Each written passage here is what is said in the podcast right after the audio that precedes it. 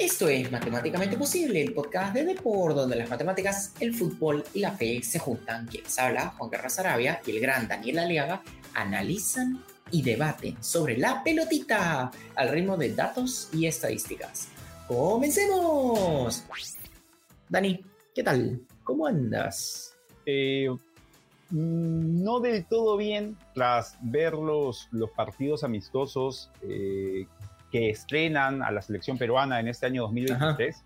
Eh, creo que hay mucho por hablar, hay, hay mucho por, por, desde nuestra posición de espectadores, eh, ¿por qué no también de hinchas de la selección, de poder conversar sobre lo que hemos visto, eh, que, que, han sido partidos similares en algunas cosas, distintas en otras respecto a lo que ofreció la selección contra Alemania y lo que ha ofrecido ahora con Marruecos. Así que creo que sería buenísimo poder arrancar y, con todo empezar a hablar de fútbol, selección, Reynoso y lo que se viene de cara a las eliminatorias, que ya tenemos fecha. En septiembre arrancamos las eliminatorias de cara al Mundial del 2026, que se me complica poder decir todos los nombres. Canadá, México, Estados Unidos. Pero hablemos del Mundial del 2026. Así es, sí, tal cual. Pero antes que nada, recuerden que pueden escuchar cada semana el programa en Depor, en Spotify, en Apple Podcast y visítenos en depor.com.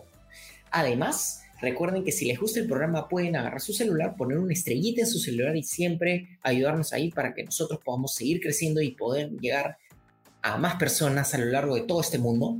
Además, obviamente agradecer a Dribla por ser nuestro partner tecnológico y tener los mejores datos de fútbol, equipos, jugadores, con Big Data y analítica avanzada. Además, Dani, o sea, te la lanzo así antes de los temas, te lando el headline para mí, o sea, el, título grande que tiene que ser es Perú no pateó al arco, muchas dudas y pocas cosas que rescatar. Pero además, más allá de esto, y con esto te mando el centro, es, creo que tenemos que ver dos temas, es las impresiones de los partidos y qué es lo que se viene de cara de acá a obviamente septiembre, y además tenemos una pequeña sorpresa sobre que vamos a tener un invitado especial a partir de unos cuantos programas. Un invitado particular, pero lo vamos a tener y lo vamos a mencionar en el segundo bloque. De la centro. A ver, mira Juan Carlos, eh, en el partido con Alemania me llamó poderosamente la atención para bien eh, este sistema que planteó Reynoso pero sobre todo por la inclusión de un nombre, la de eh, Renato Tapia, incrustado entre los dos defensores centrales que para ese partido fueron Araujo y Abraham. Eh, mm, particularmente de inicio no me desagradó para nada la idea. Me parece que Renato Tapia tiene las características para poder jugar también como un defensor central en un equipo con, con salida de balón, que intenta tener la pelota. Eh, pero lastimosamente me parece que la falta de trabajo, que no, lo, no, no, refiero a que haya una falta de trabajo en lo de Reynoso, sino que debe ser complicado poder trabajar en tan poco tiempo un sistema de selección eh, y enfrentar a un rival como Alemania, que prácticamente, o sea, si Alemania presentaba ese equipo eh, ante Japón en el primer partido del Mundial, nadie habría dicho absolutamente nada a Perú lo pasaron por encima. Fueron el primer tiempo de Perú debe haber sido de lo más flojo que hemos visto en mucho tiempo. Desde la goleada, ¿no? De Brasil contra. Y, bastante. No, no, no ataño que eso haya sido consecuencia del trabajo de Reynoso. Siento que el trabajo de Reynoso estuvo. Le, faltó horas de viaje para poder enfrentar a un equipo alemán que, por el lado izquierdo de Perú, por ese tándem que debieron formar López y Abraham, encontró un hueco con el lateral derecho que debutaba para Alemania en este partido y lo batalló y martilló a Perú cada vez que pudo. Eh, el segundo gol incluso es una jugada que pasa tranquilo, la mete al medio. Eh, Perú estaba totalmente desarmado. Las estadísticas finales del primer tiempo eran devastadoras. Cero remates para Perú, cero corners para Perú, menos posición de juego. Ni siquiera tuvimos más faltas que el rival. En un partido en el cual nos superaron en la primera parte, no tuvimos más faltas. Y, te doy otro dato que creo ya eh, sentencia lo que va a suponer la presencia de un futbolista no solo en el 11, sino en el plantel. Eh, Rui Díaz. Si alguien me sale con que a Rui Díaz le hizo daño el sistema de Perú. Bueno, no, no, vamos a tener que decir eso cada vez que Ruiz Díaz juegue por la selección. A Ruiz Díaz algo le falta, algo le pasa con la selección, porque eh, el mismo Lapadula, con poca participación, igual se hace notar. Eh, son cosas que quizás no se puedan medir, pero se ven. Y lo de Ruiz Díaz pasa por un tema ya de, de, considerarse poco importante para la selección. E, eso es lo que a mí me, me, genera la presencia de Ruiz Díaz, ya no incluso desde lo que vemos nosotros, sino de lo que quizá él sienta mientras juega los partidos. Así que eh, habiendo dicho eso como datos importantes y lo que pude ver hoy, quisiera saber, Juan Carlos, tus impresiones al respecto. Ah, bueno, tú has empezado con, Alemania, ¿ya? Así que primero voy a poner el contexto y te lanzo algunos datos sobre ese partido de Perú-Alemania, los más generales, ¿no? Que hizo Alemania y 66% de posesión de la pelota, tuvo 17 remates, de los cuales 6 fueron al arco. Además, también eh, tuvo 15 faltas y 89% de precisión de pase. En general, Alemania tuvo un XG de 1.90, o sea, dos goles. Los dos goles que metió, aunque yo, eh, a mi impresión por lo que lo vi en la televisión, podría haber metido incluso más goles. Te lanzo datos sobre Perú. 34% de posesión de la pelota, 313 pases. Solo remató dos veces, ninguna al arco ninguna al arco y al final tuvo dos tiros de esquina. Que para mí los tiros de esquina es como que ya, pues también es un poco de tirar este, eh, a la, moneda, porque la probabilidad de que realmente un centro lo cabece este, el jugador de tu equipo está alrededor del 50%. Entonces es como tirar una moneda. Y en sí, y acá te lanzo el dato, esto es terrible. Pero tuvo una calidad de ataque expectativa de gol de 0.26 no, no llegó ni en calidad de ataque, ni en tiros, ni en nada. esos son los datos que son como que catastróficos. Pero además también el, trayecto del partido, el primer tiempo, eh, Dani, fue creo que el peor primer tiempo que yo le he visto jugar a Perú en muchos años. Y, te lo digo ¿por qué? porque Marcos López en realidad yo creo, ah, voy a ser bien como duro con lo que voy a decir, ¿ya? Y me voy a lanzar de carretilla con todo con, con esto, ¿ya? empiezo a pensar que Reynoso le hace mal a Marcos López. O sea, a, ese, a esa sensación medio paranoide, porque de verdad que Marcos López saliendo a presionar terriblemente y dejando unos espacios en el flanco izquierdo enormes, pero enormes, en los cuales explotó terriblemente Alemania. Alemania nos podía haber hecho tres goles así. Hay uno que Galese hace una doble etapa espectacular, a los Richard Textex en este caso de verdad que sumamente mal. Y me gustó lo de Renato Tapia que se incrustara entre los centrales, me pareció una innovación táctica interesante, pero si los jugadores, eh, y, esto no le he hecho toda la culpa a Marcos López, ¿ya? También sabes quién tiene un montón de responsabilidad de ese flanco izquierdo, eh, Cristian, eh, Christopher González. O sea, no puede ser que Canchita González esté arriba, Marcos López presione y el otro se pone a tomar un cafecito, eh, se pierde las jugadas. Participa poquísimo. Participa poquísimo en defensa y en ataque. Si sale el lateral a, presionar, entonces y pierdes la pelota, el mediocampista tiene que salir al toque a presionar porque si no ocurre lo que vimos en el partido, que es estos pases velocísimos em, de Alemania desde Ter Stegen hasta los laterales que literalmente limpiaban todo el, terreno de juego y hacía que, Perú se viera muy mal atrás. sí, eh, eh, yo, yo lo, que, lo que siento, eh, bueno, lo que pude apreciar es que es verdad lo que dices, o sea, más allá de la labor de Marcos López, que sería el primer sindicado en virtud de que él jugaba por ese sector, y, y al ser un carrilero se entiende que debería correr toda la banda, pero habían también futbolistas implicados en esa zona, como Abraham, que jugó un partido muy bajo, como, como González, que tampoco lo hizo bien. Eh, y, eso generó que el flanco derecho, bueno, el flanco derecho en ataque de Alemania, el flanco izquierdo de Perú, estuviese demasiado. O sea, el tema es el siguiente, Juan Carlos, y yo no sé cómo lo veas tú, pero uno puede decir, oye, han enfrentado a Alemania. Alemania es eh, probablemente de las selecciones más poderosas de, Europa, sin dejar, bueno, dejando de lado pues a, Francia, a Inglaterra, a España misma, pero a Perú ni siquiera en, lo que tiene que ser defender se le vio bien. O sea, si a un equipo te supera, que, es probable, o sea, siendo Perú, es probable que un equipo te pueda superar, por lo menos en las acciones individuales de tus jugadores en defensa tendrían que destacar, que es un poco lo que pasó el partido contra Marruecos. Lo de Zambrano, más allá de la expulsión, en defensa en la primera parte y en buena parte del segundo tiempo, fue bueno. O sea, Zambrano y por momentos Santa María lo hicieron bien, Trauco lo hizo bien, eh, cuando eran incluso superados.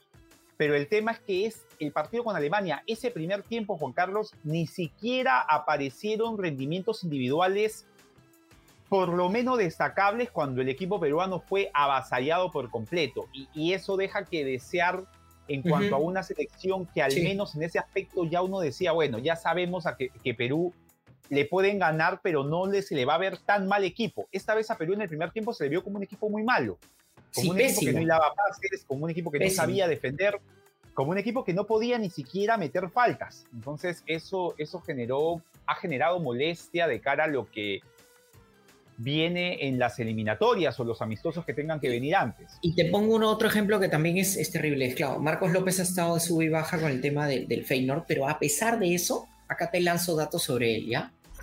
Él tiene 70.6 en presión individual, 84% en tacles donde fue regateo, o sea, por lo general no lo, no lo pasan, 5.13 recuperaciones, y 6.83 eficiencias aéreas. Y todos esos números que yo te menciono, además, Dani, están en lo mejor de, de la liga holandesa en su posición. O sea, estamos hablando de un jugador que cuando juega en su equipo, en un sistema de juego diferente, le va bien y luego va a, la selección a jugar completamente diferente. Exactamente López en el Feyenoord está jugando de lateral izquierdo eh, sí, sí, sí juega de lateral izquierdo. O sea, y es la... Eh, o sea, López con, con Reynoso, que, que, fue desde un momento, desde la primera vez que hablamos de Reynoso, eh, surgió pues que, que, probablemente López, por las características de futbolistas que usa Reynoso, iba a ser su jugador de banda, ¿no?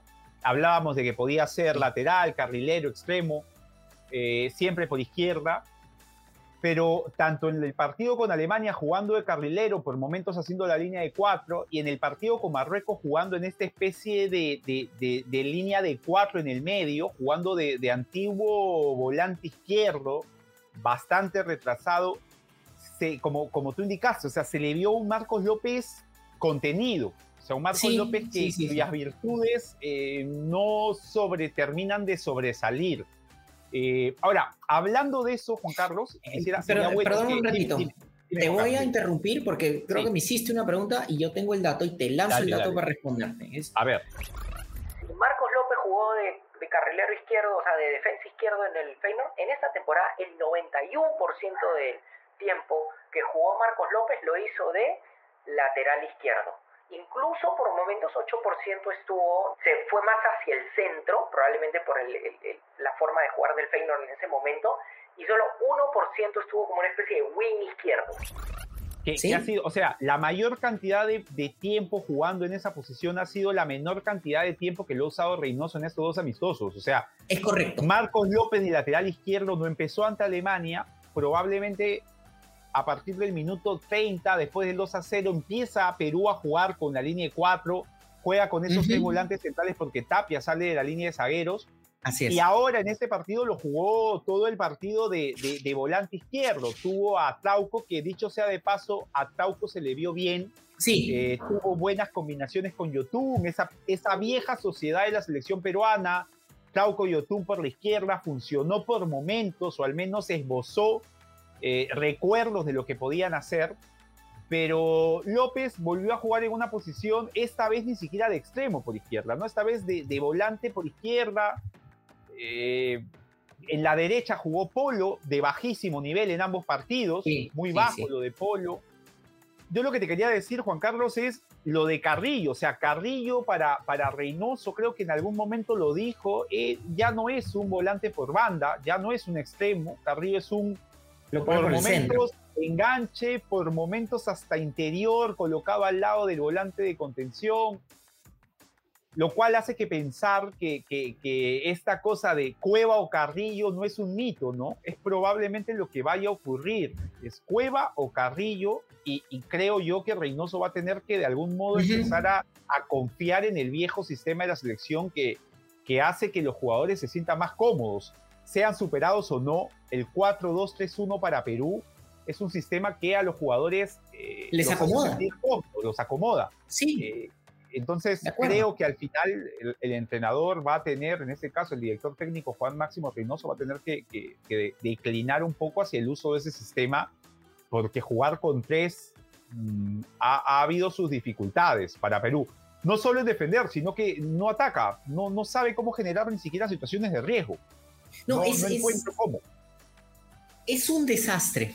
Lo siento, así yo voy a hacer bien, bien. Es, fue un desastre. ¿Y sabes qué me hacía acordar un poco? El tema, ahorita te voy a lanzar, primero te voy a lanzar un dato sobre André Carrillo cuando juega en el Al Hilal, ¿ya? A ver. En 1641 minutos de esta temporada, André Carrillo ha jugado en alrededor de 69% del tiempo como mediocampista por el centro y eh, 17% en mediocampista hacia la derecha e incluso 6% en como una especie de en cuatro, una formación de 4-3-3, o sea, una especie de puntero derecho como le solían llamar antiguamente. Es que era la posición habitual de Carrillo, pero Carrillo, digamos, ha ido perdiendo, eh, o sea, Carrillo es un muy buen jugador, pero ha ido perdiendo esa explosión por banda que es característico del paso de los años. paso de los años. No, no tiene absolutamente nada de malo. Creo que igual es un jugador que tiene mucho por dar a la selección pero la impresión que me da es que va a empezar a jugar eh, de enganche, como segundo punta, eh, en, en la, zona de media puntas cuando se juegue con el 4-2-3-1. Otra cosa, Juan Carlos, no sé si hablarlo ahora o, dejar para el siguiente bloque, pero lo lanzo y tú decides. En el Perú, de tanto el del segundo tiempo contra Alemania como el de este partido ante Marruecos, que quizá no se le vio tan mal como el partido con Alemania, hay muy poca movilidad. Si algo destacó en el equipo de Gareca en ataque, cada vez que atacábamos, era que no había posiciones de extremos, no había posición de media punta. Flores, Cueva y Carrillo cambiaban de posición cuando querían. Este equipo peruano está muy fijo. Es, es la impresión que me da es que solo se le da libertad a Carrillo y la idea de Reynoso pasa un poco por pensar más bien cómo nos van a agarrar si nos quitan el balón sí. a qué pasa si ataco. O sea, siento que lo de, lo de Reynoso pasa más bien por eso. Entonces, no sé si da para comentarlo ahora, ir a la pausa. ¿Qué te parece si vamos a una pequeña pausa y luego volvemos?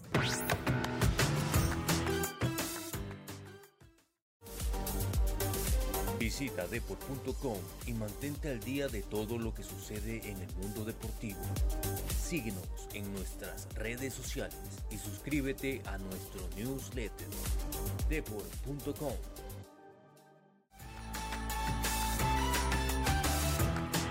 A ver, Dani, primero que todo, o sea, creo que cuando recién salió la convocatoria de, o sea, cuando lo contrataron a, a Reynoso para ser director técnico de la selección, tú estabas ilusionado. Debo confesar que tú estabas más ilusionado que yo, dicho se pasó. Pero luego viendo los números comencé a, creer un poquito. Eh, ¿Por qué no? Porque en el cruce, en cuando en el Cruz Azul, perdón, cuando ganó, eh, fue el equipo más ofensivo del torneo y el, más defensivo. se le vio muy bien. Pero de verdad que solo un tema táctico, ¿no? Para, para mencionarlo. Eh, ¿Sabes qué me, hacía recordar a veces a Perú? A Sean Dyke y el Everton jugando a Kick and Rush, ¿no? Que, que, tiraban estos pelotazos. O cuando la gente me dirá, pero esto, pucha, yo no veo Premier, entonces no, no entiendo muy bien a qué te refieres ya. La versión peruana de una especie de, no, ni siquiera Kick and Rush, sino de estos pelotazos era cuando Sporting Cristal, en sus años súper, súper hermosos, ¿te acuerdas? En el 94 alrededor, ¿sí? Tenía este pues estilo donde era con el Chorrellano Palacios y Garay armando, digamos que el, juego, pero también tenían estos pases de, Valerio. De, Valerio. La de Maestri, y la de Yuliño o el Chorri. Claro. Exacto, pero mira la gran diferencia, mira los nombres que estamos hablando, y no por los nombres per se, sino las características de los jugadores. O sea, Flavio Sí. Maestri era un jugador que estaba Era absolutamente capaz de hacer eso. Exacto, diseñado y pensado en pivotear para que el hombre más abajo. Lo que, lo que dices es, es correctísimo, Juan Carlos, porque, o sea, por ahí uno puede decir, no, sí, pero la Padula también es 9. Sí, pero la Padula es un Pero la 9 de Padula no ruptura, la, Pa- la. Padula es un 9 de desmarque, es un 9 de, de- de remate, es un 9 muy italiano. O sea, la Padula Así es. tiene cosas de, de, de, Pippo Inzaghi. O sea, pero a la. Padula le va a costar que le mandes el balón y tener que aguantar. O sea, la Padula no es Paolo Guerrero en ese aspecto, Exacto. tampoco es Maestri. Y si Reynoso está pretendiendo que el equipo ataque de esa forma, porque hoy, hoy la impresión que me daba era que tanto la Padula y Ruiz Díaz, Juan Carlos, o sea, los estabas mandando a la guerra con, con un tenedor y un cuchillo, y, y a Carrillo de media punta, la verdad, no tenía mucho con, con cómo elaborar, cómo combinar. Era la, Carrillo en fase de transición de defensa-ataque, intentando amagar a los que podía, ya sin esa velocidad que alguna vez tuvo. Entonces, así era muy difícil, muy difícil poder dañar. Sí, de acuerdo contigo. Y acá, te, por ejemplo, te lanzo algunos datos de esta temporada de Gianluca Lapadula, ¿no? Gianluca Lapadula en general tiene una presión individual de 49.4, una eficiencia aérea de 1.95 y un porcentaje de, de pases de 69.9%. ¿Por qué estoy mencionando justo estos datos específicamente? Porque esos datos, sobre todo el tema de eficiencia aérea, es de lo más bajo de la Serie B en- dentro de los delanteros italianos. Entonces, ¿qué quiere decir? ¿La Padula es un mal delantero? No, por- para nada, no estoy diciendo eso. Lo que yo estoy diciendo es que tirarle estos pelotazos a la Padula no le va a servir a este eh, No, a Reynoso de lo más mínimo, porque la Padula no juega de esa manera. ¿No? O sea, el delantero más cercano que tenemos a eso sería Valera. Valera. Y eso que Valera no tiene el, el- el somatotipo de un delantero Así para es. hacer eso, pero digamos, se las arregla. Pero para el nivel de eliminatorias, no sé si, si baste. Ormeño ya parece que por lo pronto ha sido defenestrado. Y ojalá que siga así. Y a Lisa, eh, Lisa también es, o sea, Lisa es un futbolista con una buena talla, con fuerza, pero Lisa también es un jugador que en momentos ha sido usado de extremo, o sea, es un Así jugador es. con, con capacidad de ruptura. Hoy tuvo una, una buena, eh, al final del partido lanzan un balón, tuvo un buen control, le faltó confianza para jugar con Ray Sandoval, pero creo que va por ahí la idea, o sea, ya tienes a la Padula, hay que empezar a buscar cuál es ese otro delantero, porque Ruiz Díaz, eh, la Eh, no. de Ruiz Díaz con la selección parece, parece que no, no, no va más allá, o sea, si en algún momento Ruiz Díaz esbozó algo con la selección, ese Ruiz Díaz desapareció, ya le han buscado mil y un soluciones y hasta ahora no se la encuentran, quizá jugando no de arranque, sino entrando pueda ser solución, pero por, por lo pronto como Sí. nueve de la selección peruana no, no ha demostrado al menos justificante para hacerlo. Mira, te lanzo un dato sobre el tema de Valera, ¿ya? Pocos minutos esta temporada, eso sí, 400 minutos. Pero tiene 6.33 eficiencia aérea, aérea, perdón, y es de lo mejor hasta ahora, con pocos minutos, eso sí, de la liga peruana. El, el que tiene mayor es, eh, tiene 7. ¿Qué es lo que te quiero decir con esto? Es, sí le va bien a Valera en términos de lanzarle la pelota. No es Sí. Flavio Maestri, No. de altura me refiero, ni siquiera Claudio Pizarro de altura, pero vamos, a ver. eh, y acá te lanzo otro nombre eh, eh, increíble de, a veces era como que Reynoso quería jugar a lo paraguayo, ¿no? Con estos pelotazos con Aedo Valdés, ¿te acuerdas como, como Eva Roque Santa Cruz y Aedo Valdés con los cuchillos entre los dientes, agarrarse con los, con los centrales y ellos Claro, estaban... Eran, eran dos delanteros hechos para eso. Eso iba a decir. un Exacto. delantero con técnica, con capacidad de jugar de espaldas y un delantero como, como Edo Valdés que vivía del error, del rebote, de- Exacto. de- del- del juego sucio. Y en Perú poner a la Padula acompañado de, de- de Carrillo, siento que estás mal utilizando a, a los dos. O sea, eh, Carrillo, bueno, la Padula funcionó muy bien cada vez que tuvo a Cueva y sus asistentes. Así es. O sea, Así la es. Padula para Cueva era, era un oasis, era, siempre era una alternativa para el pase. Así y, es. Y, y Carrillo quizá, Carrillo no tiene una asistencia como la de Cueva, sí tiene posibilidad de combinarse, de, asociarse, pero a Carrillo no le puedes pedir uno, o sea, Carrillo no remata al arco, son muchos años eh, no lo ha hecho tanto, ah, en algún momento tuvo un momento de goleador que duró dos fechas y se acabó, y, y, no es un asistidor, entonces es complicado utilizar esta dupla de ataques si la idea de Perú va a ser la de jugar como bien indicaste, ¿no? Eh, con laterales y volantes abiertos, con una férrea línea defensiva. Contra Alemania se jugó con Aquino y Cartagena. Esta vez jugaron Yotun y Tapia, que creo que le dan más a Perú en cuanto a juego. Pero bueno, hay que ver que, finalmente la idea de, de Reynoso, si es esa, creo que tendría que buscar elementos que ayuden más a eso delanteros que estén más capacitados para jugar de esa manera y al menos la Padula y Ruiz Díaz, yo siento que, bueno, lo de Ruiz Díaz ya pasa por otros temas, pero lo de la Padula terminas por malutilizar a un jugador que te puede dar otro un montón. Así es. Te, lanzo un dato sobre André Carrillo que curiosamente lo que creo que tú te estás acordando al, André Carrillo de la selección y antes de, de llegar a Arabia, porque te lanzo datos sobre él. Él tiene 0.22 asistencias esperadas 0.51 construcción de, calidad de ataque en su equipo, 23 progresión eh, de balón y 2.35 regates completados. En esas categorías está entre los mejores de la Liga Árabe. ¿Qué es lo que te quiero decir?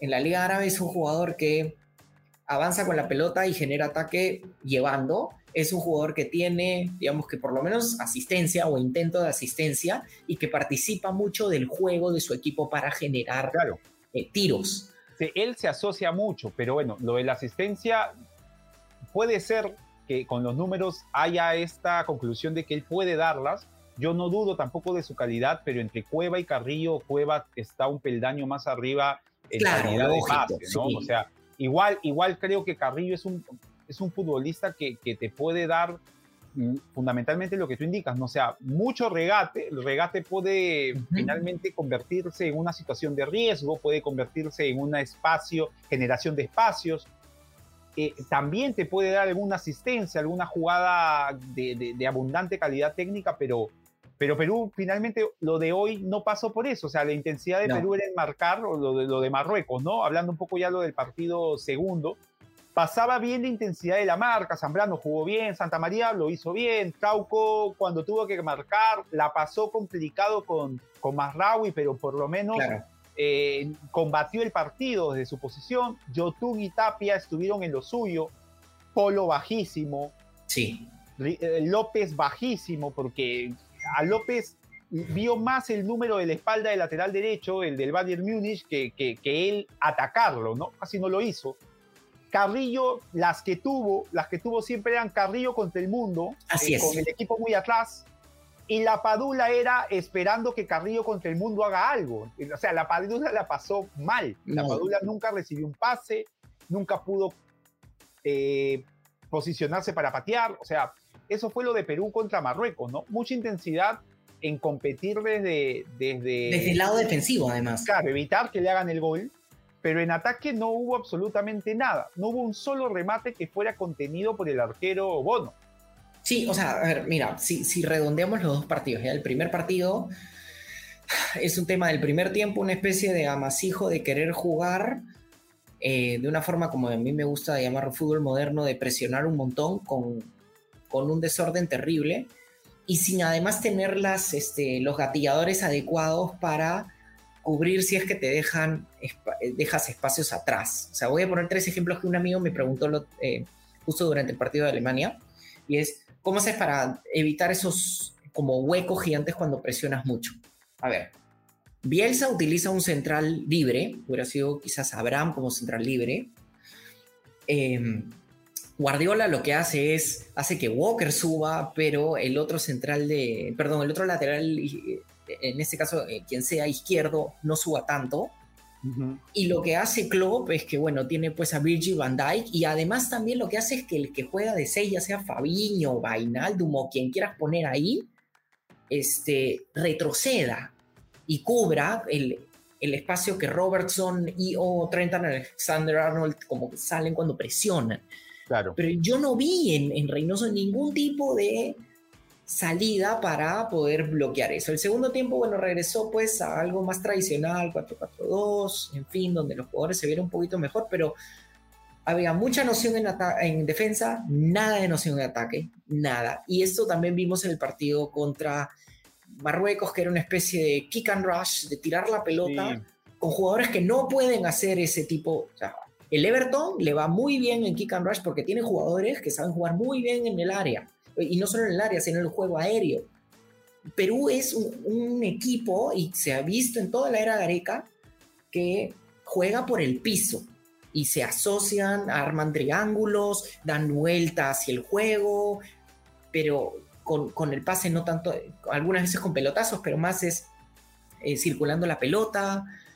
Eh, creo que está queriendo imponer un estilo de juego que los jugadores no van. Ya es un dibujo habitual en, lo de Reynoso con la selección de esta especie de 4-4-2, de, usar a habituales extremos eh, en posiciones más de mediocampistas, porque están muy retrasados, como el caso hoy del Polo y de López.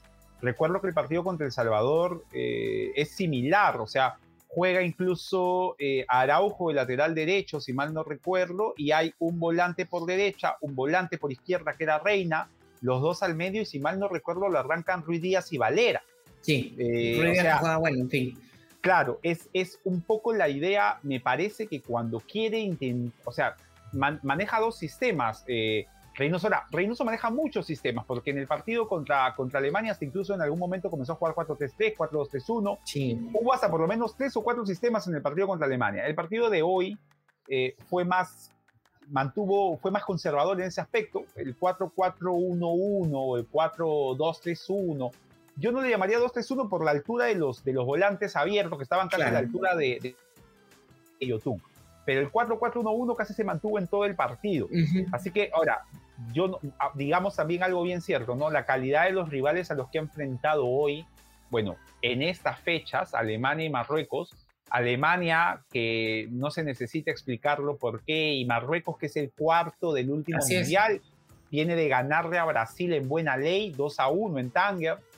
Entonces, esperemos que, que, sea el rival y no el funcionamiento del equipo, pero igual, ¿no? Lo que decíamos, si es que te avasallan, por lo menos la calidad individual de ciertos futbolistas tiene que salir a reducir, como lo de hoy de Zambrano en el primer tiempo, que fue buenísimo pero ni eso en Alemania, ¿no? En Alemania, nada, pocas veces lo vi, al menos de estos años tan superado. Me, me, me acuerdo del, del, partido con Brasil en la Copa América del 2019, que, bien recordaste, y de ahí no recuerdo tanto, o sea, recuerdo que, que eh, recuerdo partidos malos de Perú, como el partido que, con Colombia en casa, que perdemos 3-0, pero, pero fueron más errores. O claro, eran más errores, era la selección intentando, intentando generar, dentro de lo que podía, viéndose superado, pero jugando un plan. En, en el partido contra Alemania no había absolutamente nada, era Perú intentando no caer al suelo y, y, lo peor que le podía pasar a Perú era que acabara 2 a 0. Así de mal, o sea, Perú no tenía ni siquiera opción de poder tentar un descuento, no, era evitar que le sigan haciendo goles, no por eh, actividad de ellos, sino porque el árbitro acabase el partido. Era eso lo que teníamos que esperar. Y cuéntame, Dani, para septiembre, que empiezan las eliminatorias. ¿Cómo lo ves? ¿Qué, va? La, manera como se va a disputar las eliminatorias va a ser similar a la de las eliminatorias pasadas. Arrancamos en, Asunción, luego recibimos en casa a Brasil. Eh,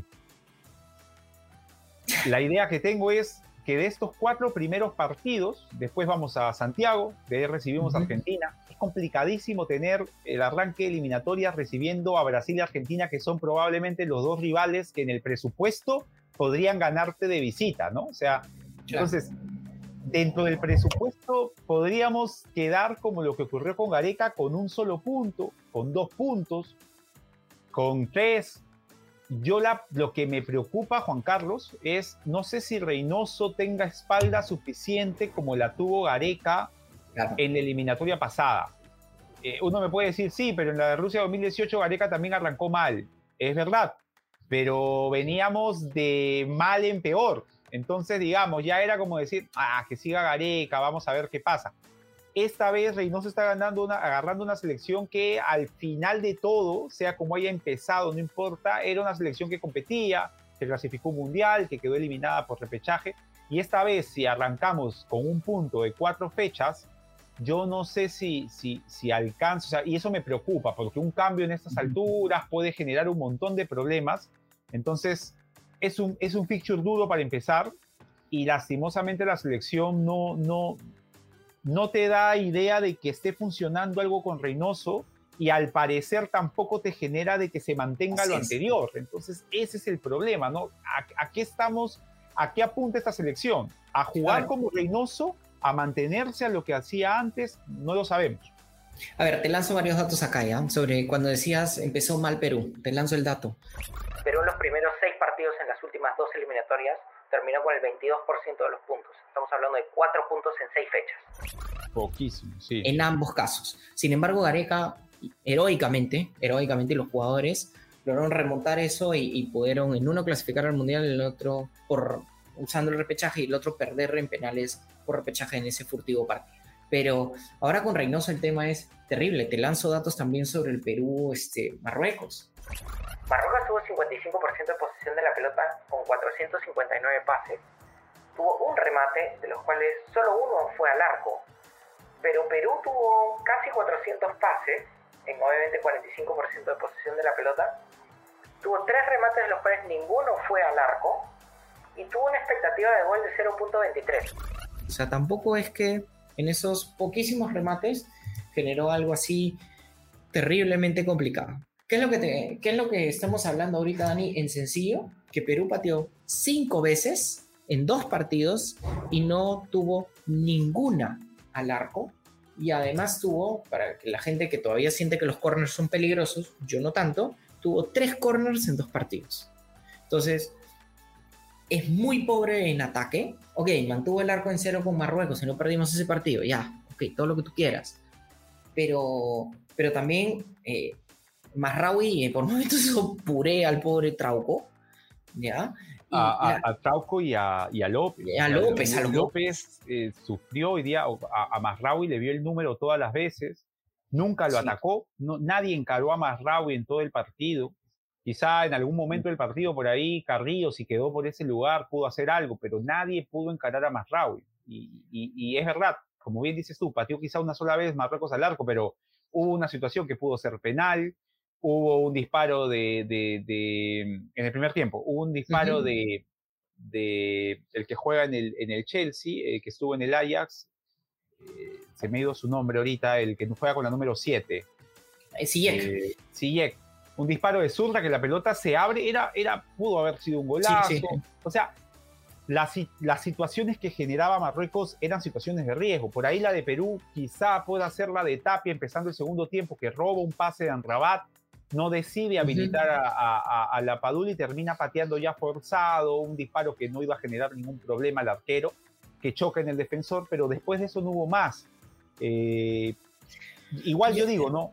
Quizás sean los rivales, Juan Carlos. Quiero, quiero pensar que puedan ser los rivales que, y, lo de Perú pase por, por eso, más que por un tema también de adaptación a un sistema, de rendimiento individual, de rendimiento colectivo. Sí, a ver, cuando la gente hablaba de Perú y el famoso chocolate, y cuando lo, le hicieron la, la prensa, ¿no? Le preguntaron a Reynoso y él dijo que haría chocolate, fresa y lupma.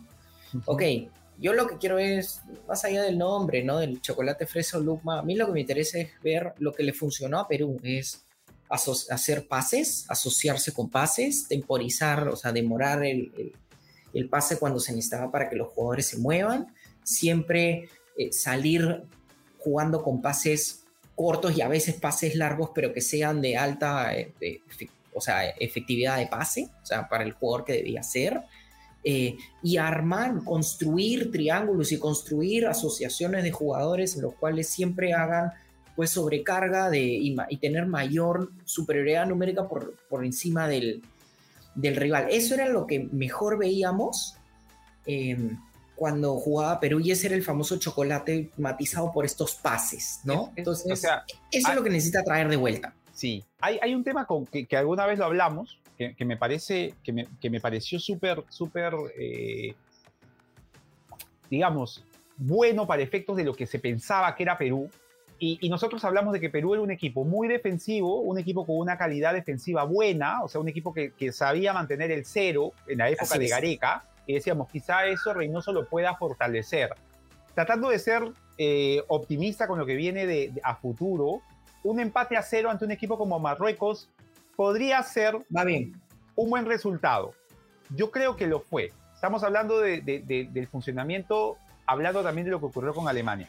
Pero lo que sí me genera preocupación eh, es que lo de Gareca, pues se hablaba de que el tiquitaca, que hacemos chocolate, que somos el Barcelona, porque ahora cualquier equipo que toque el balón a ras de piso es el Barcelona para la gente que suele ver fútbol y, de repente empezó a verlo a partir de ese momento. Pero la cuestión es que lo de Perú, y que bien lo has dicho tú, pasaba por, en algún momento lo indicaste, o sea, éramos un equipo de una transición de ataque eh, diversa, ¿no? Podía ser un balonazo largo de Yotun, un balonazo largo de Trauco, un pase por derecha para que Advíncula le pase a Carrillo. Así es. Podía ser un balonazo de defensa para que sea Guerrero en ese momento el que nos armase la jugada y pudieran llegar Carrillo, Flores, que se vio muy, en ese entonces, eh, muy agradecido Flores por, por, cómo llegaba a Perú, o el mismo Cueva, lo de Perú pasaba mucho porque había movilidad en ataque, porque había creatividad, o sea,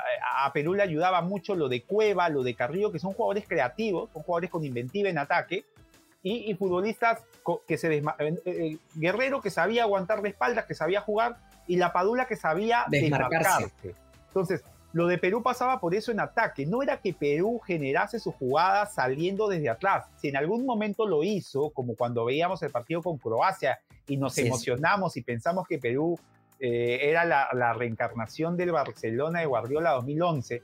O sea, no, no era tanto así. Lo de Perú pasaba porque te lograba generar situaciones de riesgo en virtud de la creatividad de sus atacantes y en virtud de la adaptabilidad que tenían estos de cara al arco. O sea, el, futbolista peruano, eh, Gareca les daba libertad para atacar y los organizaba muy bien para defender. Ahora siento que hasta para atacar hay una normativa que es, oye, no te vayas a lo loco porque nos agarra mal parados y nos hacen gol. Y siento que eso a Perú le afecta. O sea, yo veía que Carrillo bajaba a pedir pelota a Juan Carlos y todos estaban fijos.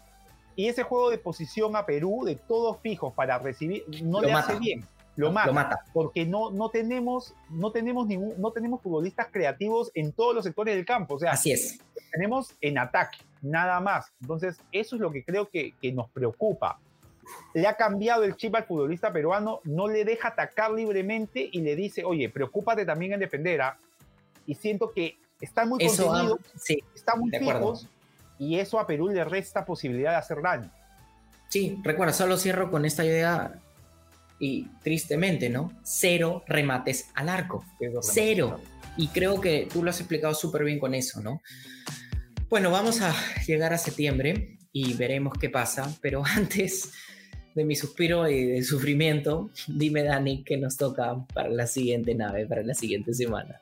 A ver, Juan Carlos, para el siguiente programa ya eh, teniendo lo que se viene de cara a la Copa Libertadores. Vamos a, conversar de, los grupos que le tocaron a los equipos peruanos, de sus, de sus posibilidades, de qué opciones tienen y además también en Sudamericana a La Vallejo y a Universitario de Deportes. Así que creo que se viene un, un, un, programón, cinco equipos peruanos, tres en Libertadores, dos en Sudamericana.